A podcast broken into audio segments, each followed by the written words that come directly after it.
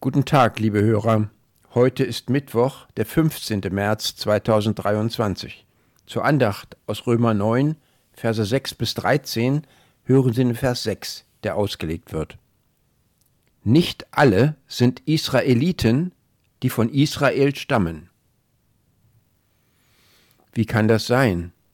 Alle Nachkommen Jakobs gehören doch zum Volk Israel. Widerspricht sich Paulus nicht selbst, wenn er sagt, dass manche Israeliten keine Israeliten sind?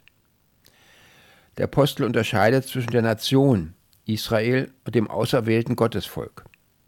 Auch zu alttestamentlicher Zeit zählt man als geborener Jude nicht automatisch zu Gottes Volk. Nicht das sind Gottes Kinder, die nach dem Fleisch Kinder sind, sondern nur die Kinder der Verheißung werden zur Nachkommenschaft gerechnet.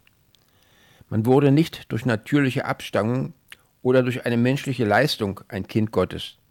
Nur wer Gottes Verheißung glaubte, gehörte zu Gottes Volk.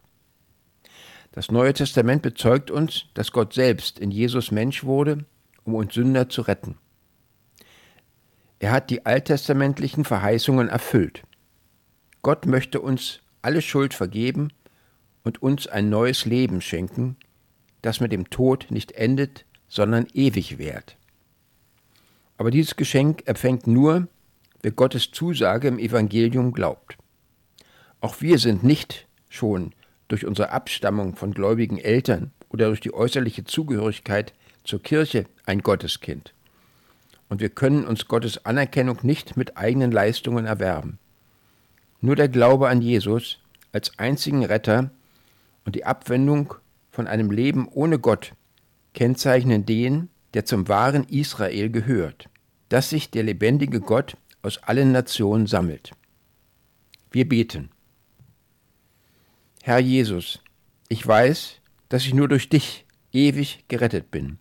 Bitte hilf mir, dass ich auf dich als meinen Heiland vertraue und die frohe Botschaft von der Erlösung auch meinen Mitmenschen bezeuge. Amen.